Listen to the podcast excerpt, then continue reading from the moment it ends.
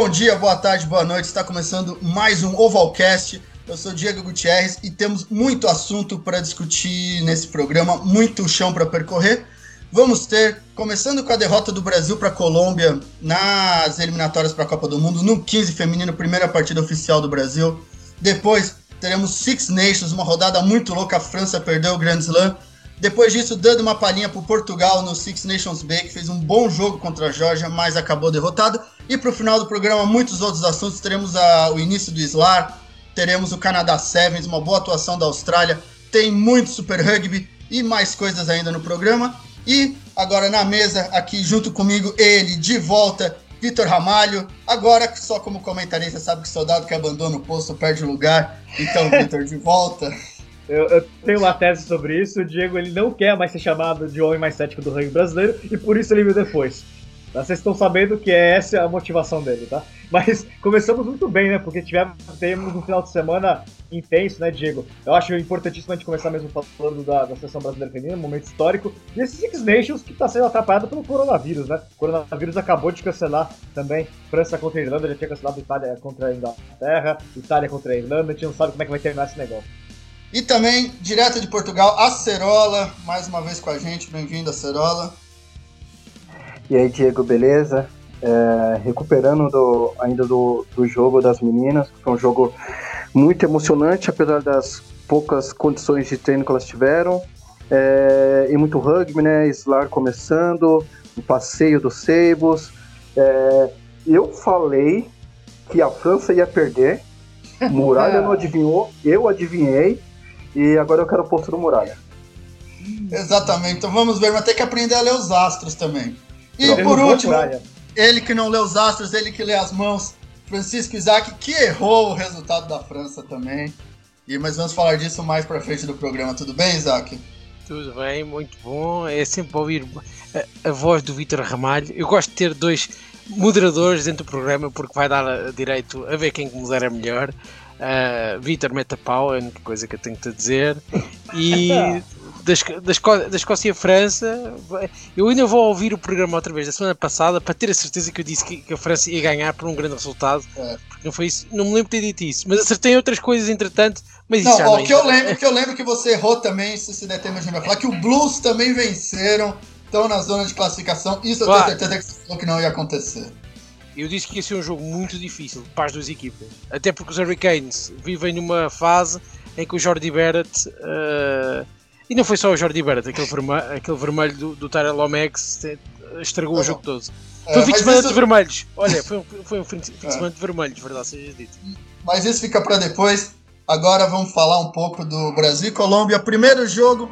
Aliás, um jogo muito legal, foi muito melhor do que eu esperava. Colômbia 23, Brasil 19 é uma boa partida. E para mim, desse jogo fica aquela última bola que teve 3 uhum. contra 1 um, e a jogadora brasileira tentou estar correndo. É, alguns treinadores que eu conhecia, se estivessem na cabine, tinha ido abaixo. Tinha voado computador, garrafa d'água, pedaço da parede, que realmente aquela bola doeu no coração. E você, Vitor, o que você faz nesse jogo? As meninas, boa atuação das meninas, eu achei. Eu achei muito boa a atuação, Diego, porque a gente tem que lembrar que o 15 feminino não existe no Brasil. Não existe campeonato de clubes feminino, não existe nada de 15 feminino, só alguns amistosos, iniciativas individuais de alguns clubes. São iniciativas importantes, mas são pontuais. Né? Tem gente tentando fazer, mas na prática a gente não tem nenhuma, das, nenhuma federação estadual ou confederação ou a Confederação Brasileira, nenhuma delas está trabalhando o 15 feminino. Na verdade, a Federação Paulista vai começar agora o juvenil na feminina, mas é um outro papo. E então foi muito bom nesse sentido. Não acho que seja a melhor estratégia de desenvolvimento de uma modalidade começar pela seleção nacional. Não acho.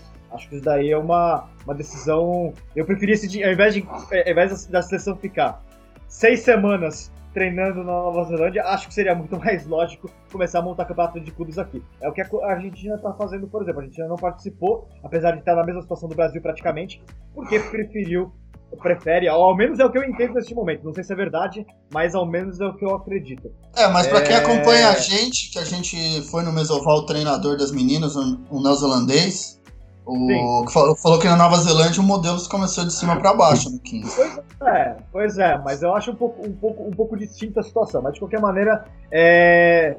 Brasil começa pela seleção, como elas nunca jogaram 15 e praticamente nunca jogaram 15, e a Colômbia é, joga 15 de clubes, tem campeonato é, provincial rolando na Colômbia, achei que foi bom. O Brasil foi dominado naquilo que é específico do 15 no primeiro tempo, jogo de contato, formações fixas, isso fez a diferença. Mas de qualquer maneira, o Brasil, apesar de ser dominado naquilo que é específico do 15, ele conseguiu no segundo tempo melhorar. A entrada de novas jogadoras na partida no, no, segundo tempo melhorou o nível do Brasil. Com a bola em mãos, a linha brasileira sabia jogar. O Diego comentou o lance né, que o Brasil poderia ter feito. Tá? Isso é normal, acontece em qualquer jogo, paciência. Mas de forma geral da partida, o Brasil foi dominado naquilo que é específico do 15. Então mostra que é uma diferença era óbvia da experiência do, do, do time brasileiro com relação à, à categoria. Mas acho positivo o jogo, acho que é um bom jogo. O Brasil conseguiu evoluir é. demais com relação ao 2019. Eu vou cornetar um pouquinho o treinador, porque eu achei que o Brasil foi mal escalado, na verdade. acho que entrou com um time muito leve e foi com uma primeira linha muito leve. O 15 é muito específico, talvez algumas coisas. E na segunda etapa, quando entrou uma primeira linha mais pesada, a entrou a Bu, que jogou bem, entrou as outras duas meninas também, o, o jogo mudou. Porque o Brasil Lúcia, passou. Né? É, é. só, só um parênteses, Diego, mas eu, eu, eu, pelo que eu entendi, a Bu tava com um problema físico antes. Então ele, ele optou por um, por, por um bomb squad, vai colocar força no segundo tempo no pack, porque fisicamente não dava pra jogar o jogo inteiro. Enfim. É, sim, mas entrou a primeira linha nova, bem mais pesada, e você viu que mudou o jogo, porque o Brasil passou a ganhar a linha de contato, o Brasil passou a ter uma a dominar mais fisicamente e praticamente jogou. A Colômbia não jogou na, na segunda etapa e conseguiu. É, devia ter entrado com o time mais pesado no início. Devia ter. Mostrou 15. Acho que o que eu aprendi desse jogo é que o 15 é muito específico. E você precisa de peso no pack. Não dá para jogar com um pack muito leve. E a gente vê o masculino, a gente vê o Malcolm Marx, o Itauareira, que são jogadores muito móveis. Mas esses caras estão muito acima. Num, esse mundo, o Brasil ainda não chegou para ter esse tipo de jogadora. Então acho que foi um erro. Devia ter entrado com um time mais pesado mesmo. Isso é interessante. Eu acho que uma. Só, só isso é interessante Pode que o Diego, o Diego comenta, é que hoje em dia, se você olhar uh, como é que tá o 15 feminino no mundo, é, as equipes que estão prevalecendo, as três grandes, tem três equipes que estão acima das demais no 15 feminino. Então, outro nível, é quase outro jogo, porque tem um nível até de profissionalismo maior, né? Que é Nova Zelândia, França e Inglaterra. São três seleções que, se você analisar o jogo, são seleções muito pesadas. A França feminina, a Nova Zelândia feminina jogam um jogo muito mais fechado do que os seus respectivos times masculinos, por exemplo. É um jogo muito mais físico hoje em dia, o feminino. Porque é, existe um desnível né, com relação a outras equipes. Então, a França domina o restante do Six, a, França e a Inglaterra dominam todas as demais seleções do Six Nations porque se impõe no pack de forças por completo. E a Nova Zelândia é a mesma coisa. Então, de fato, no 15 feminino hoje, a melhor solução é você ter um time pesado. Né? É, posso, posso dizer uma coisa? É, acima de tudo, se eu fizer essa pergunta a ti ou ao Djalma ou ao Diego, eu não sei se, se o Diego tem tanta profundidade no rugby feminino como tu ou o Djalma tem, mas é que neste caso tem que entrar a melhor equipa. E eu pergunto se por acaso neste jogo do Brasil contra a Colômbia entrou realmente os, as 15 melhores atletas que o Brasil Rugby tem para oferecer.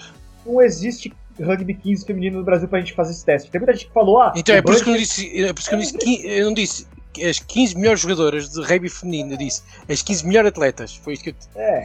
Não, é, aí sim, a de eu... estava em campo. É, tem muita gente que falou, ah, poderia ter jogadores do Band, porque o Band é um time que joga muito mais pesado. E não tinha jogadores do Band praticamente no, no jogo, né? Tinha uma, se não me engano, enfim.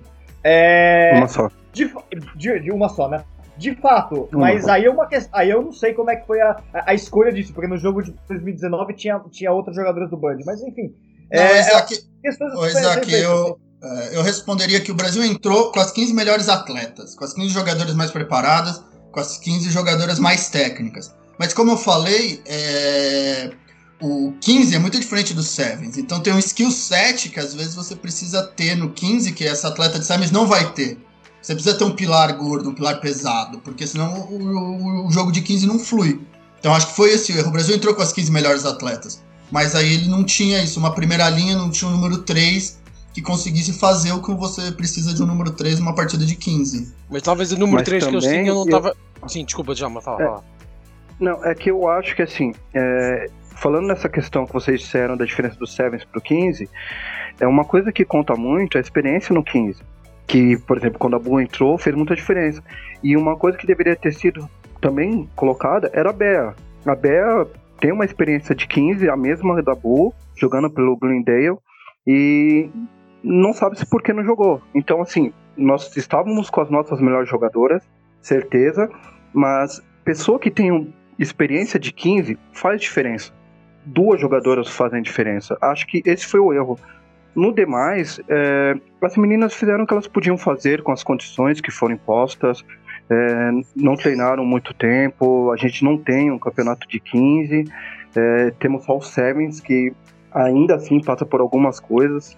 É, tem um pouco mais de estrutura, mas ainda carece de mais atenção, porque o, o Sevens feminino brasileiro é muito bom. Mas o 15, elas fizeram o que elas podiam. Mas só acho que a Bea podia ter jogado. Agora, Djalma, só pra completar, é, eu não sei se é exatamente o melhor por conta do 15, né? Então, em termos de pack, a gente falou da questão do band, se deveria ou não, mas é uma questão interna que a gente não sabe como é que foram os treinamentos, como é que foi a disposição das jogadoras também, etc. São coisas que a gente às vezes comenta, mas não sabe como é que foi. Uhum. É, tem uma jogadora brasileira que tá, no, tá, jogando em altíssimo nível na Nova Zelândia, que não foi chamada, não sei se foi contactada ou não, que é a Larissa Lima, né? Que foi campeã, inclusive, pelo Sporting em Portugal. A Larissa, também. agora aqui, aqui, aqui é a discussão, a Larissa já jogou por Portugal. Ah, então tá aí a questão. A Sevens. De Sevens. Sevens. Então já era, então já era. Então tá aí Pronto. a resposta. A, a, a, Larissa Lima, enquanto jogou em Portugal, em que representou o Sporting, foi sempre uma das grandes jogadoras do Sporting. Na seleção Porque... nacional de Sevens também era muito boa jogadora. Já tem experiência de rugby 15, foi campeã na Europa e, e Portugal e, e, na Nova Zelândia, então seria um nome lógico, né? Mas enfim, paciência, então é, ela não pode jogar. É só uma Mas coisa, eu não sou tão. Eu, a Larissa sou... Lima não, não, é, não foi convocada pela seleção de League brasileira? Que eu acho que eu vi o nome foi, dela numa foi. das listas. Mas a League, o, League, o League não entra, sim, são sim. dois esportes diferentes. Ah, não, sim, é só pra. Porque eu acho que eu, eu lembro de ter, ter, visto o nome dela, mas foi na D-League, então. É, Leasa, é. né? Lá, lá no, no Mas, mas acho, acho, que vocês são muito críticos com as meninas. Acho que o primeiro tempo foi ruim. A segunda etapa foi muito boa. Provavelmente se tivesse mais 10 minutinhos de jogo, é, as meninas teriam ganho da Colômbia. Acho que falta, na verdade, para ter um bom time competitivo, principalmente na América do Sul, faltam mais detalhes do que grandes coisas. Isso. Talvez ajeitar a primeira linha, uma defesa de mol, mas eu, eu acho que as meninas têm muito talento nesse jogo. seleção brasileira que eu vi, quando elas conseguem acelerar o jogo, quando elas conseguem, talvez um pouco estilo francês, quando conseguem criar uma confusão e fazer jogar os sevens delas, elas jogam muito bem, são muito perigosas. Faltou talvez, eu acho que faltou detalhes para ganhar um jogo que foi decidido no último minuto por menos de 5 pontos de diferença. É um jogo que faltou um detalhe aqui, um detalhe ali, um vacilo. Mas eu acho que elas têm muito talento. No, As meninas são muito longe. boas, não, não tem o que falar. Tecnicamente elas são muito boas, mas é, é, é uma pena elas terem perdido. Mas também se ganhasse, ia continuar é, escondendo várias, vários defeitos, vários problemas de estrutura. Ia ser porque, pior. Assim, ia ser, não, ia ser pior. isso. É, o Brasil, o Brasil se classificar pra Copa do Mundo, não ia se classificar porque a repescagem mundial é impossível, Sim. vai ter o time do Six Nations, então já era pra todo mundo, inclusive pra Colômbia. Vai ter aparecer ou Itália, ou Irlanda, ou Escócia, e aí já era, tá? Mas assim, é, mesmo que chegasse no, na repescagem mundial e ficasse em segundo lugar, por exemplo, é, eu, eu, a grande questão é, então, beleza, então é só formar uma seleção em cima da hora, não precisa ter 15 feminino de clubes. Não, não é, é, é o que para mim falta é isso, porque falta a gente ter mais jogadoras sendo testadas na categoria para aí sim a gente poder fazer uma seleção, escolher uma seleção de fato. Se você não tá testando jogadoras em, em, em larga escala, só aquelas que estão já no alto rendimento, é realmente mais difícil, né? Você montar. E dá uma oportunidade, por exemplo, tem outros, outros estados, se pensar, pegar esse jogo, foram quatro jogadoras do Delta, quatro piauienses no, na, na, equipe. Ou seja, mostra né, como que essa exclusão de Nordeste, Centro-Oeste é, é nociva pro rugby brasileiro.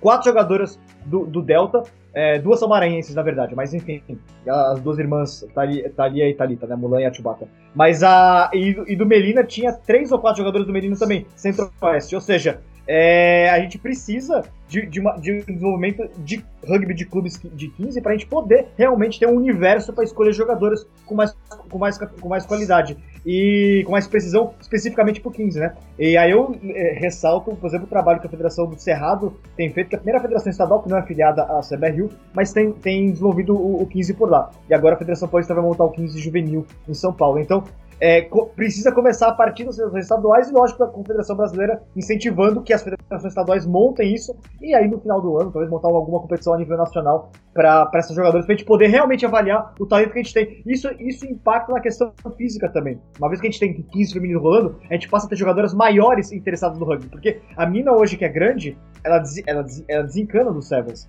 Porque o, o Sevens não é feito para ela, ela é mais lenta, ela não consegue jogar Sevens.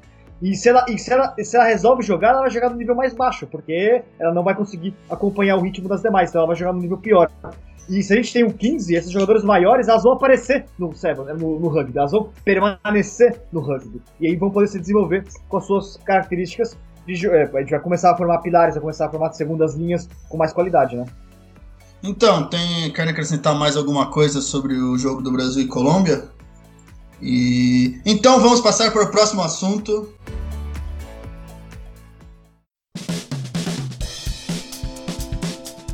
E agora, indo para o velho mundo, vamos começar com o Six Nations B, de B para A. É, teve sua quarta e penúltima rodada, Bélgica 23, Espanha 30, Rússia 32, Romênia 25, Portugal 24, Geórgia 39, praticamente quase tudo decidido, a Geórgia campeã, e o rebaixado vai ser decidido na, na última rodada. Romênia e Bélgica, lá na Romênia, vão decidir quem vai ir para o Six Nations C. E você, Francisco Isaac, 24 a 39, eu, que não conheço muito rugby português, esperava uma lavada da Georgia, pelo menos uns 20, 30 pontos de diferença. Muito bom jogo dos Lobos, é isso que é esperar de Portugal, essa qualidade. A Georgia vai ser ameaçada no futuro? Se Portugal tivesse as condições uh, uh, constantes de, de, manter, de ter os jogadores lusodescendentes a jogar por Portugal, não é só os que estão em França, também noutros sítios muito, também na África do Sul, e tivesse uma federação em que o trabalho tivesse sido, tivesse sido ser bastante bom, esta para já está a ser satisfatório e até ver veremos os problemas que aparecem no, no futuro, porque isto é uma coisa muito à portuguesa, que é sempre importante ver o que é que vai surgir no futuro próximo em termos de problemas. Mas se tivesse estes pontos todos juntos, não tenho dúvidas que Portugal lutava para ser campeão da, da Six Nations B ao lado da Geórgia, até hum. porque ter Mike Thatcher, Samuel Marques, o Geoffrey Moyes e, e, e, toda uma série, o, o Tomás Laranjeira, uma série de outros jogadores que estão no Pro D2 e no Top 14 a jogar, uh, a coisa seria diferente. O problema é que custa trazer estes jogadores para jogar para Portugal, porque estes têm já salários e não é fácil eles saírem dos seus clubes para virem jogar pela seleção nacional. Foi muito, foi, uma, eh, foi muito boa a primeira parte contra a Geórgia, foi muito boa. Começou muito bem. Eh, Portugal mostrou que uma equipa muito jovem, pois é importante ter o Mike Tajer a jogar. Realmente é um jogador que faz muita diferença dentro de campo. E o Tibo Freitas e o, e o, Dani, e o Dani Antunes, por exemplo, que é um miúdo que foi descoberto agora pelas seleções uh, portuguesas, tem, tem 21 anos e é um ponta que sabe chutar bem aos, ponta, aos postos e por aí frente. Mas se Portugal tivesse isto sempre no, no, no futuro, seria uma, uma, ameaça. Pois a Geórgia, nos últimos 15 minutos de jogo, fez aquilo que a Geórgia sabe fazer bem, que é massacrar, massacrar, massacrar, massacrar e, e, e marcar pontos. é, Isaac, se fosse... só, só, só parênteses, é, só parênteses é, é, dois, dois, pontos. Primeiro, é, Diego, só uma correçãozinha: o, o, Lanterna não é rebaixado direto, vai fazer uma repescagem contra o campeão Cola, do Season C. Que há de ser a Holanda. Holanda. É, a Holanda vai ter que ganhar da Suíça, porque a Suíça conseguiu vencer a Alemanha e encostou na briga. Então, matematicamente, se a Suíça vencer a Holanda na Holanda, a Suíça e, se classifica. Em princípio, o último, o último lugar destas Six Nations há de ser da Roménia ou da Bélgica. Ou da Bélgica. E aí, é, momento ruim do rugby romeno então acho que é um, talvez o pior momento da história do rugby romeno o que eles vivem hoje. É, e outro detalhe então tem essa briga né? É, e olha que eu acho que tem que ficar de olho porque essa Holanda não é nada ruim hein? A Holanda é uma seleção bem razoável. Oh, vocês colocaram vocês colocaram isso quem ganha? Romênia ou Bélgica? Ia lá na Romênia Romênia. Acho que a Romênia ganha, a Bélgica vai ter que enfrentar a Holanda, aí vai ter rivalidade, vai ser um jogo bem louco, na verdade. E, e só, só um parênteses, o jogo de Portugal foi, na, foi em Paris, né? E a Federação Portuguesa decidiu jogar, mandar o jogo em Paris, aproveitar a comunidade dos descendentes. Já tínhamos dito isso semana passada, e foi, foi, bom, foi bom, foi muito bom em Paris. É, eu, não, é, eu não posso dizer quantas pessoas é que tiveram. Então, eu, tenho público aqui, Isaac. Eu acho dois, duas, ah. mil, duas mil pessoas. Aí é melhor fazer em Coimbra, no quanto Porto. É, quanto, não joga no Porto há quanto tempo? Há, há 20 anos, né? Então, quanto é que foi, Vitor? Desculpa? 2 mil pessoas? 12 pessoas. Aliás, não joga no Porto há mais tempo, há mais de 30 anos não joga Sim, no mas Porto. O, mas, o, mas o Porto não tem um estádio para receber uma, uma seleção nacional. Ah, joga no Salgueiro.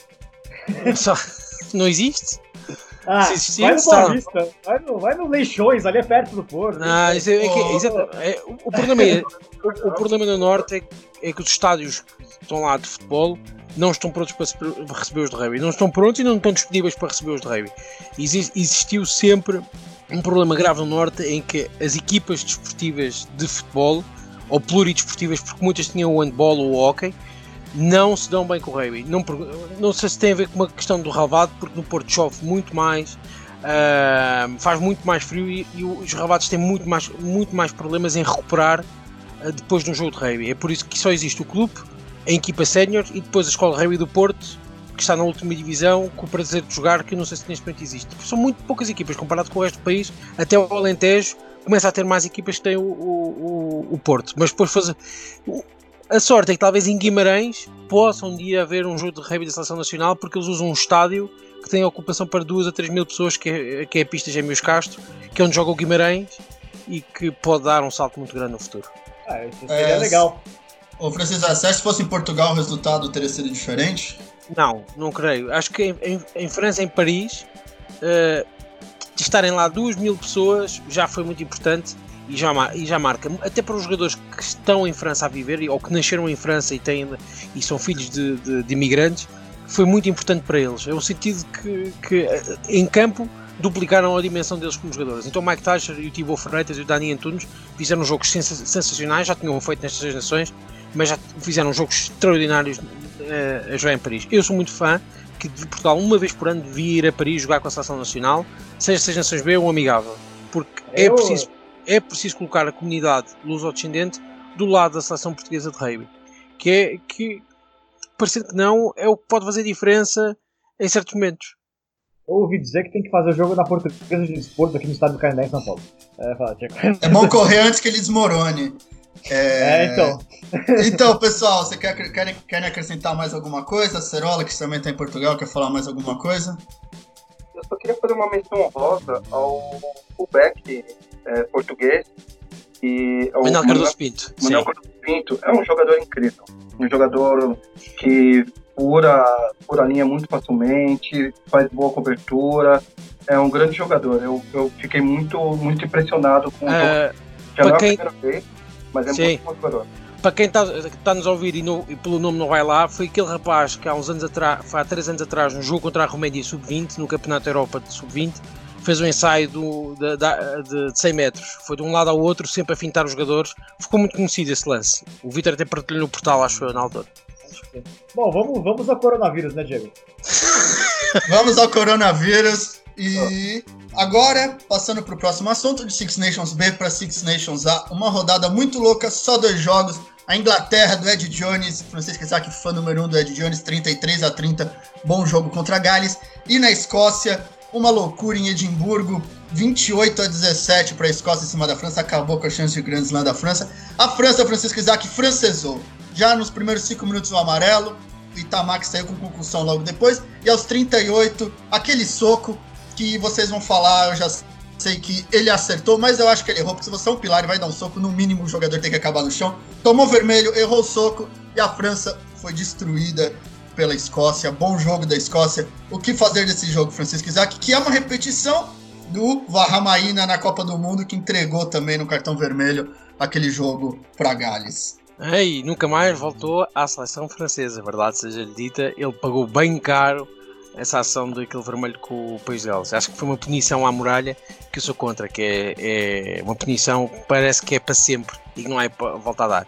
Mas, Mas ele é eu- jogador velho já, já tá Não, mais. é, Não, mas só um parênteses. Ele, ele que disse que não jogaria mais. Ele, no dia seguinte ao É, jogo, eu- ele se aposentou da seleção. Djalma, eu já ouvi, eu já ouvi tanta. O João Marler também disse que não jogava mais pela se- seleção inglesa há dois anos atrás e neste fim de semana estava a agarrar bem duas bolas, pelos vistos. Mas vocês, vocês esperem porque o irmão dele, o irmão mais jovem dele, mais novo dele, é, foi campeão na seleção M20. E, vai- e é a abertura, nada a ver, né? É, pois é. Fiquem espertos que vai ter um novo Barrabarrina aparecendo aí. Ui, mais cotovelos, preparem-se. Ele é abertura, ele é menorzinho. Ah, e, tu- e não pode dar cotovelo. Ah, dá mais cotovelo ainda. Ah, porque, porque o fato de Clark são 1,70m nunca arruma confusão, né? Ah, É. o maior santo do ranking mundial. É. É, exatamente. Ou Chelsea Colby. eu quando vi o jogo, a primeira parte, antes do vermelho, disse a Escócia, a Escócia vai ganhar este jogo. Vai ganhar o jogo, não, é, não digo com sorte, mas vai ganhar o jogo porque a França entrou em campo. Eu não sei o que é que a França estava à espera deste jogo ou, ou do que não estava à espera. Porque foi completamente desprendida pela Escócia em várias situações e pessoalmente perderam sucessivamente eh, em várias, em várias ocasiões a bola no breakdown, que é um bocadinho inexplicável perante aquilo que tinham feito até aqui, não é? Porque foram à Escócia e eu achei que eles sentiam que iam ter alguma facilidade em conseguir marcar dois ou três ensaios na primeira parte e resolver logo o jogo. Só é. o problema é que a Escócia é como, é como o símbolo, é como o símbolo uh, da, da bandeira da Escócia. Tem um unicórnio. E é uma vez por ano o unicórnio aparece. E, deste, e apareceu no jogo com a França.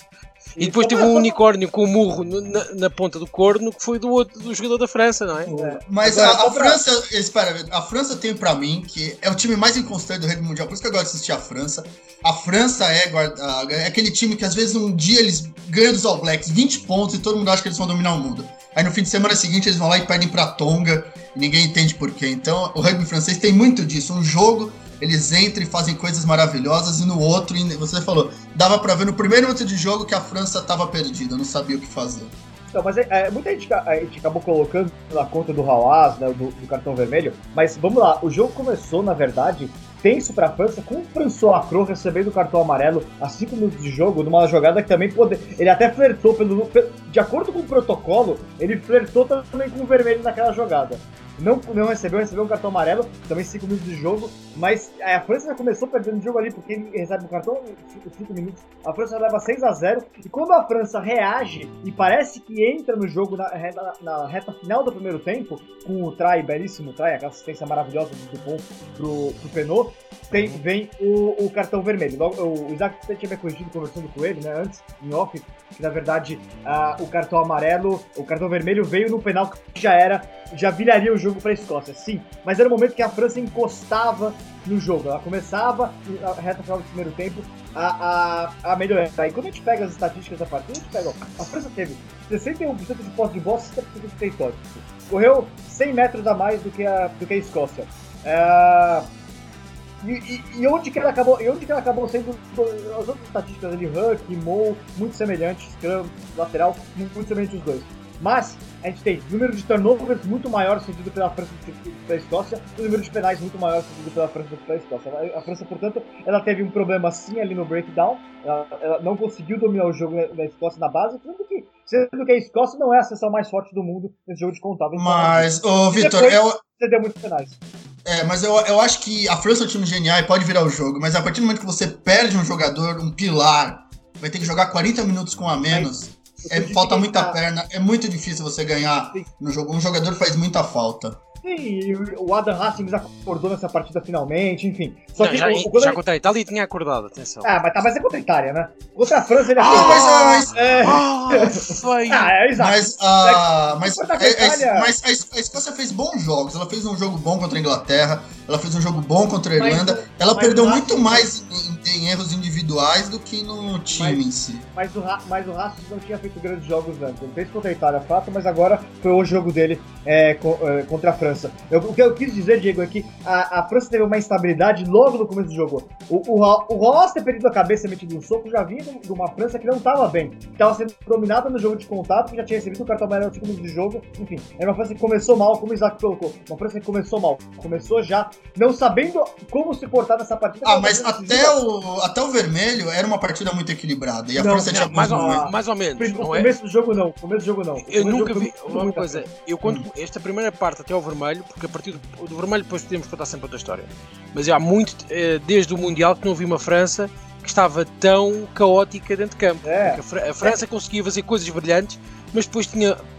Há passos, há passos deles que não, não tem razão de ser. Há um momento é. em que o Dupont vai abrir a bola e se não, é, se não estou em erro, é o Aldri ou o Olivon que o empurram para serem eles abrir a bola. Não faz sentido. Não faz sentido. É, e outra, e outra, Isaac, me, me lembra um pouquinho, é, de guardar as devidas proporções, porque a Escócia é muito superior aos Estados Unidos.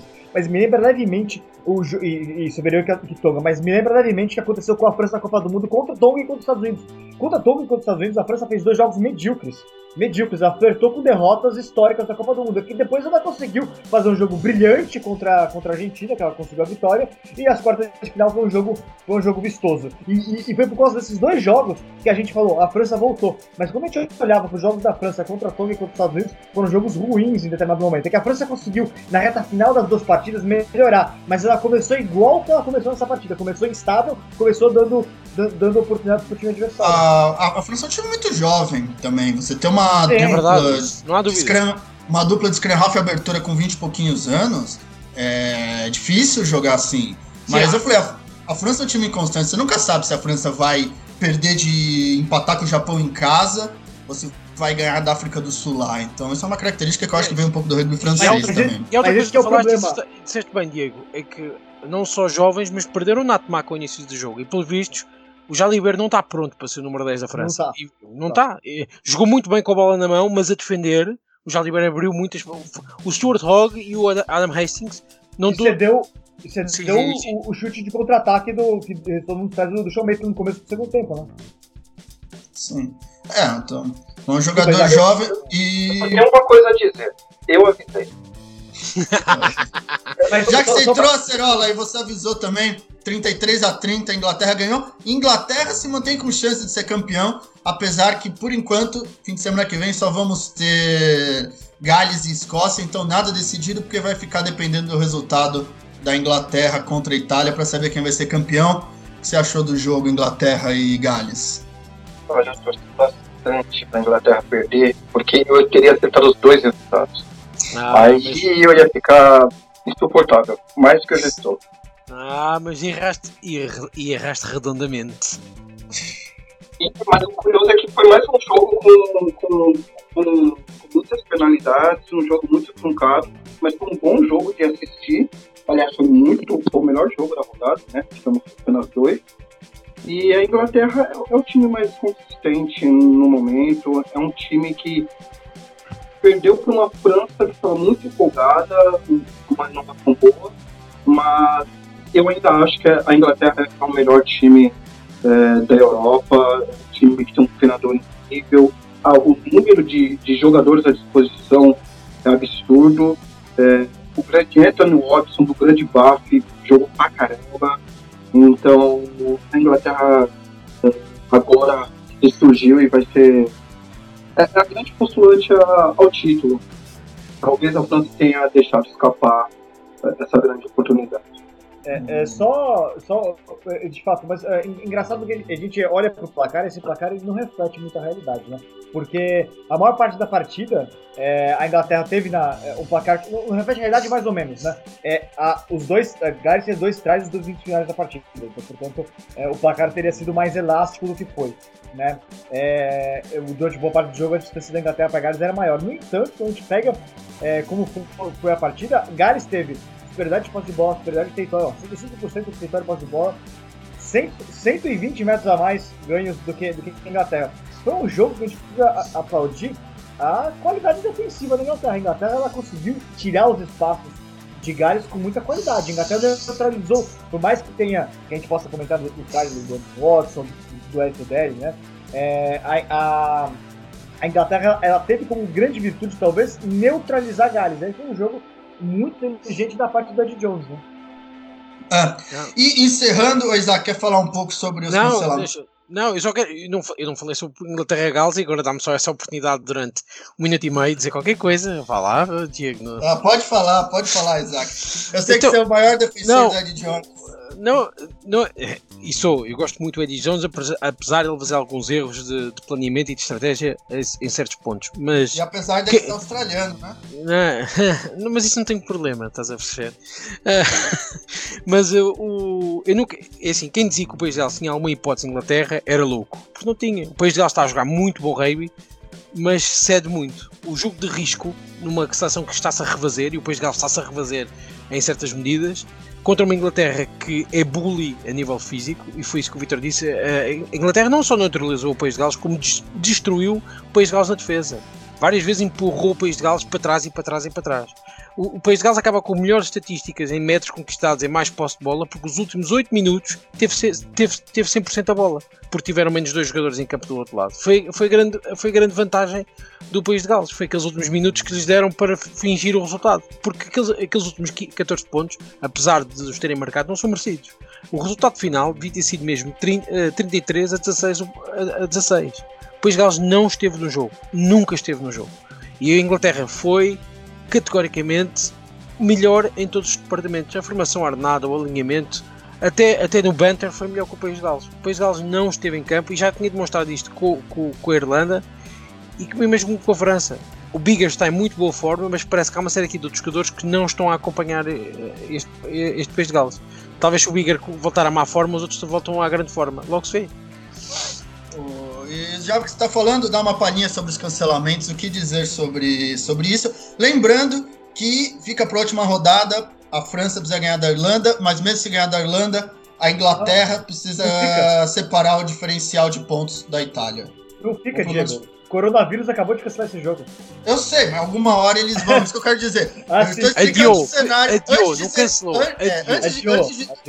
Antes de ser rudemente interrompido, é, estava explicando. É, é, que eu sou que, esse... é que eu sou que nem o vírus, entendeu? Eu chego sem é, permissão. Estou explicando que esse é o cenário, quero que vocês falem sobre esses jogos que vão ser cancelados, o que, que pensar disso, o que a comunidade do rugby pensar sobre. Vão acontecer de novo, o mundo vai acabar, vai. vai. O Vitor tá apostando que vão ter um conflito com os clubes. Uma palhinha bem rapidinha sobre as possibilidades desse cancelamento. É, eu, eu digo que o mundo vai acabar. Próxima pergunta. Tá bom, então tá resolvido. Isaac, você concorda? Não, não, o mundo não vai acabar. Acho que estraga um bocado as seis nações, porque quem for campeão em outubro, que é quando devem ser os dois jogos, é um campeão só durante 4 meses ou 5 meses. Por isso é um campeão de curta duração, a não ser que faça um bicampeonato, não é impossível, não é? Mas que é triste, tanto para a Irlanda como para a França ou para a Inglaterra que podia ser um dos fins de semana mais emotivos dos últimos seis nações. Uh, vamos ter que agora esperar para outubro para saber quem vai ser o campeão. Uh, a Inglaterra tem o favoritismo que só tem que jogar com a Itália e ganhar com ponto bónus. Porque, e, porque o, Irla, o, o França-Irlanda, eu duvido que haja ponto bónus de vitória para alguma das equipas. Ô, ô, Diego, você já tem planos pro, já tem planos pro, pro Apocalipse? Ai, minha Nossa Senhora, pá, Vitor, Vitor. Ah, eu vi, ó, eu, ó, o que eu vi que eu tô, que eu vou repetir aqui no Brasil, é que na Inglaterra já tem falta de papel higiênico, o pessoal tá estocando. Ah, então, tá aqui vendo? no Brasil, o pessoal começa a correr também, que quando tem essas crises, o importante é você chegar primeiro. Não, Diego, a gente, a gente junta, compra o terreno e monta um bunker aqui. É. Ai, minha nossa. Oh, vi, vi, Pensar que a sua casa é pra você um bunker. Vitor, eu, eu vou te internar. Vitor, eu vou te internar. Eu vou te internar no hospício. Está decidido. Vamos juntar o, aos ouvintes do, do, do Ovalcast e aos leitores do, do portal do Rei e do Fair Play. Estamos neste momento a juntar uma vaquinha para pagarmos ao Vitor o seu, a sua, o seu internamento num hospício eu, de melhor qualidade não, possível. Eu não vegan, te convido, vegan, eu não, vegan. É, eu não te convido para o bunker. Porque então, ficam viajando muito por aí, eu acho que ele é um, um, um possível transmissor do vírus. É, então ele tem que ficar eu, em quarentena. Eu não convido é o Isaac pro bunker por causa disso, porque depois ele vai trazer e incubar a gente lá com 14 dias de, de, vírus. É, com relação aos jogos, só pra explicar pro pessoal, com relação aos jogos do, do adiados, a gente não. É, a, provavelmente vai acabar sendo em outubro e, ou setembro, enfim, isso não está definido ainda. Primeiro porque ninguém sabe quando vai acabar a crise do coronavírus, né? E em segundo lugar, porque existe o um conflito com os clubes. Né? Os clubes estão numa situação muito pior, porque se começarem a cancelar jogo de clube na Europa, não vai ter data para cumprir o calendário. Porque a temporada que vem começa na, em setembro, né? Então, é, é mais pacífico até para conseguir não conflitar com o calendário de clubes, liberar os jogadores sem prejuízo dos clubes, que o torneio, que, que os jogos sejam realizados no início da próxima temporada, quando não é a fase final, não tem disputa de título ainda e tudo mais. É só para explicar por que está se discutindo isso de fazer em setembro ou outubro.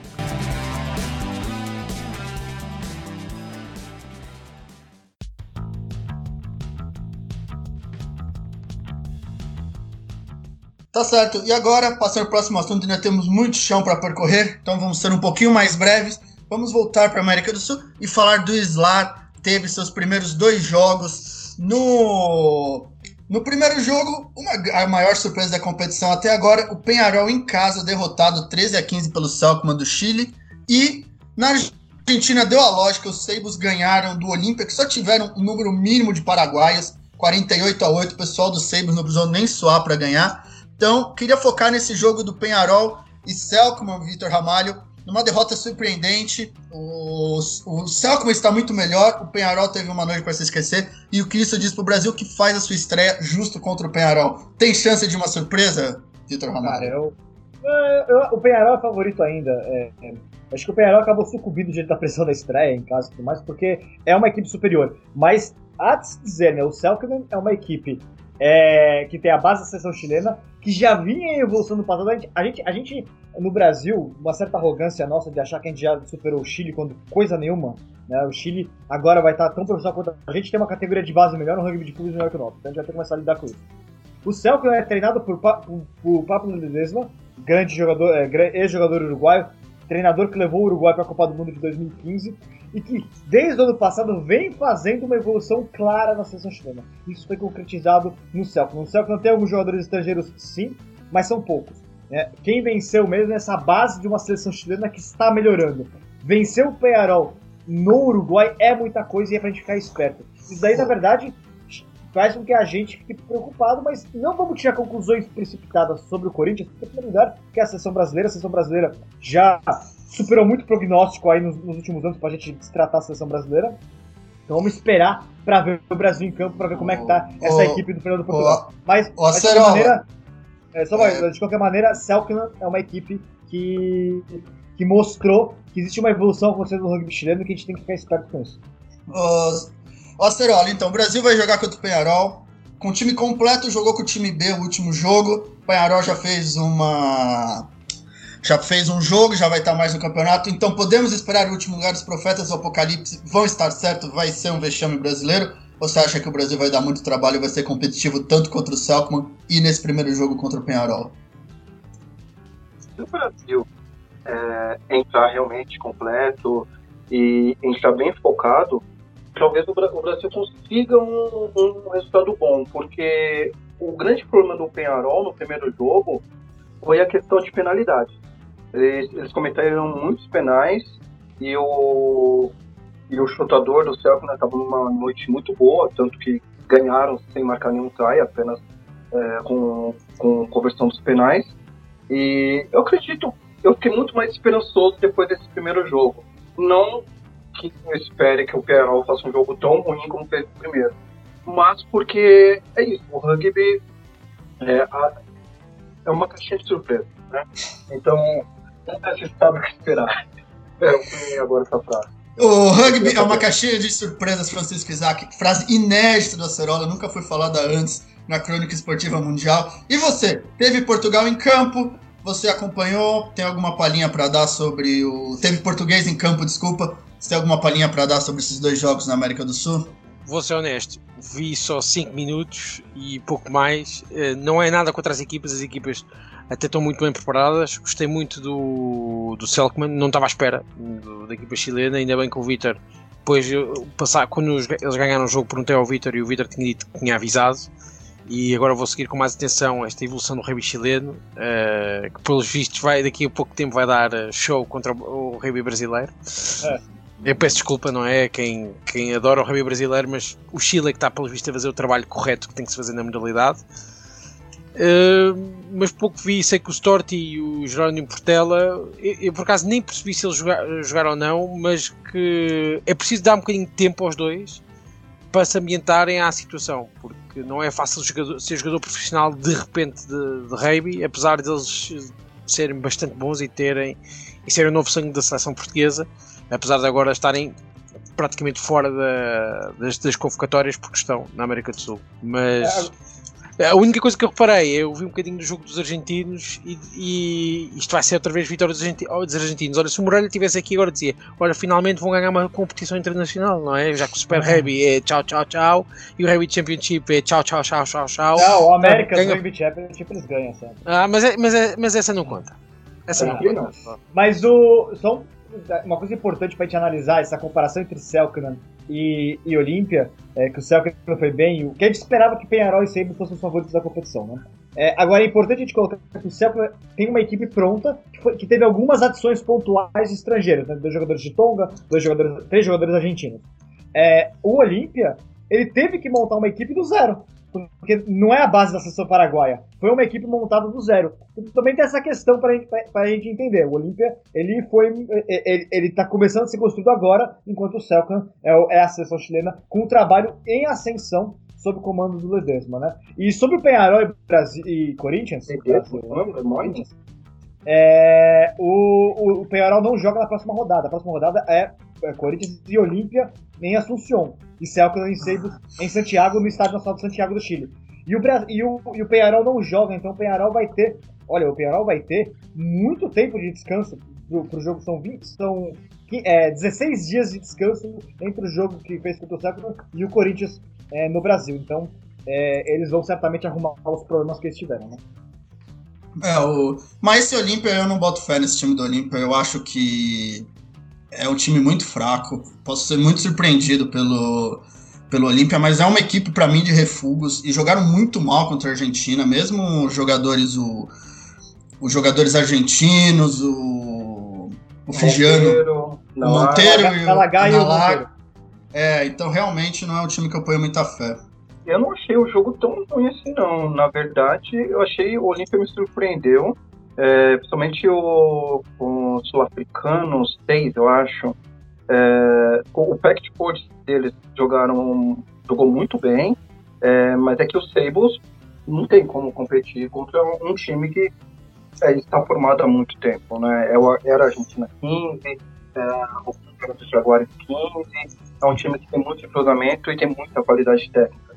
Mas eu fiquei bem surpreso com esse Olímpia, achei um, um, um, time com pack force muito bom e quando você deixa o Monteiro ou Nalaga é, com a bola, eles marcam. Então, o try do Monteiro que foi um belíssimo try de, de saída e, e, mostrou a qualidade que o time tem. É, não acho que é um time fraco, acho que é um time que carece de entrosamento. Não sei se dará tempo para isso, mas é um time muito bom sim.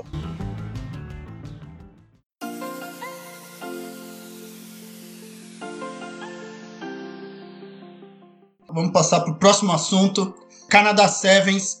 A Nova Zelândia ganhou, ganhou bem, disparou, mas eu queria que você falasse um pouquinho dessa Austrália, que fez. É, que há um tempo já vem nesse pelotão do meio, mas lá na, em Los Angeles ficou em quarto, agora ficou em segundo. Essa Austrália tá chegando, pode beliscar uma medalhinha aí em cima do trio de ferro África do Sul, Fiji e Nova Zelândia?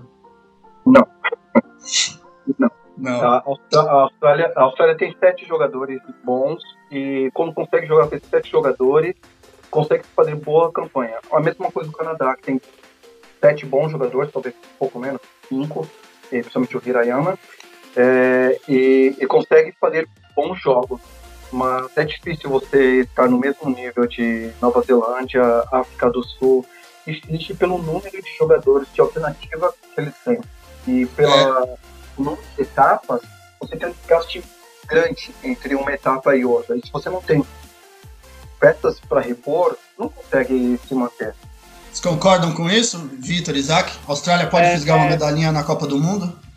da Copa do Mundo, Jogos Olímpicos. É, pode, é, os Jogos Olímpicos. Não, eu acho que pode. Acho que na verdade a gente tem, tem aberto a, a disputa dos Jogos Olímpicos. Os Jogos Olímpicos eles têm espaço, a competição é um torneio só, tem espaço para as seleções brigarem. Olha, basicamente a gente tem três seleções que certamente vão brigar por medalha. Se vão ganhar a medalha ou não é outra história. E devem ficar com medalha, uma, o ouro deve ficar com uma dessas três, na minha opinião, que é Nova Zelândia, África do Sul e Fiji. O resto tem um bolo de um monte de seleções que vão brigar por medalha sim, podem buscar pelo menos um bronze. Estados Unidos, França, Inglaterra, Austrália estão nesse bolo, até a Argentina está nesse bolo, né? Porque é um torneio só, então há espaço. O Sevens prova que ele tem espaço para seleções é, subirem num torneio só. Canadá fez um torneio brilhante com o terceiro lugar agora, então é, nada disso é não dá para descartar em termos de Jogos Olímpicos, não. Mas em termos de briga por título, é, a Nova Zelândia abriu uma vantagem imensa. Aquele jogo contra a África do Sul teve sabor, quase sabor de decisão de título mundial. Por quê? Se a África do Sul ganha e inverte, ela podia reduzir a diferença para muito pouco, para uns 4 pontos, se não me engano. É... Como ela perdeu, a Nova Zelândia abriu para 11. A gente não vai ter nenhum, nenhum torneio em abril por conta do adiamento do coronavírus, aí causou também o adiamento de Hong Kong e Singapura. Então só vai voltar em, em, em, em maio com as etapas da Inglaterra e da França. E, e, e, nesse caso, são só mais quatro etapas pela frente, com 11 pontos de diferença. É complicado tirar essa diferença agora para Então teve um saborzinho, aquela semifinal, um saborzinho de decisão sim. Mas de qualquer maneira, é, é muito bom, muito positivo ver como o circuito mundial de Sevens ele é completamente previsível. Tirando o Gales aí, que tá fazendo uma temporada horrorosa e tá em último lugar, o resto, até a Espanha, que tá em penúltimo lugar, fez um bom torneio hoje, eh, né, nesse final de semana, chegou nas quartas de final, então todo mundo no Sevens hoje em dia tem chance em um torneio de fazer, fazer, fazer algo grande. Oi. E a grande decepção foi o né? Para constar que Fiji, esse final de semana, não, não se encontrou e é. acabou tendo derrotas bem pesadas, bem lá.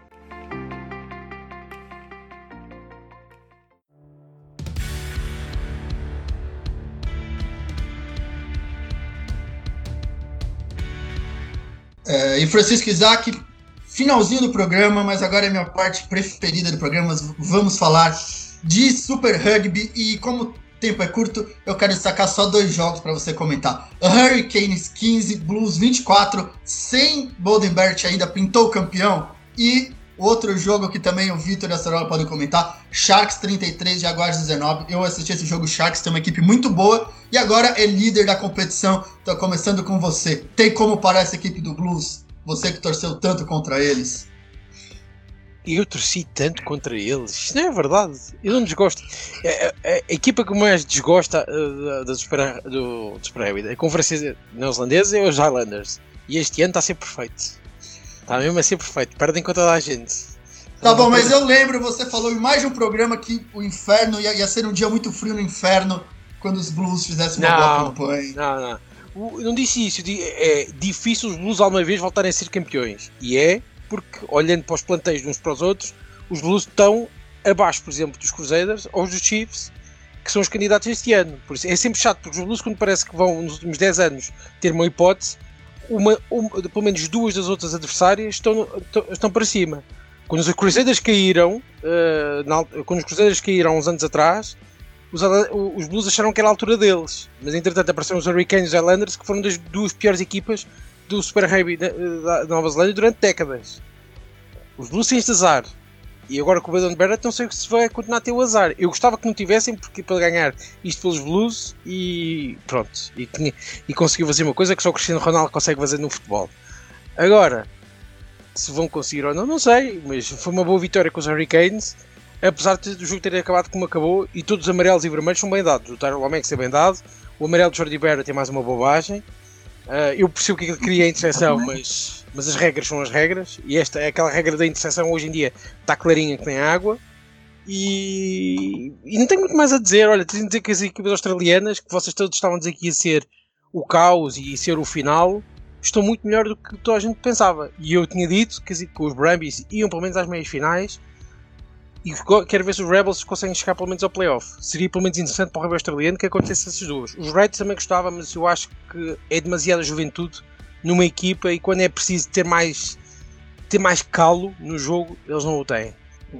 E indo para a América do Sul, Jaguares está voltando para a Argentina, fez um bom tour pela, pela África do Sul e termina, termina com uma derrota com essa equipe dos Sharks, que é muito boa. Você, o que você acha desse futuro dos Jaguares, Acerola? Você que agora é o novo vidente oficial do Ovalcast, o que é que você vê nesse futuro para os Jaguares? Que o Francisco Isaac também falou que vão ter uma campanha desastrosa esse e ano. E não estão a ter? Não, ah, acho uma campanha razoável.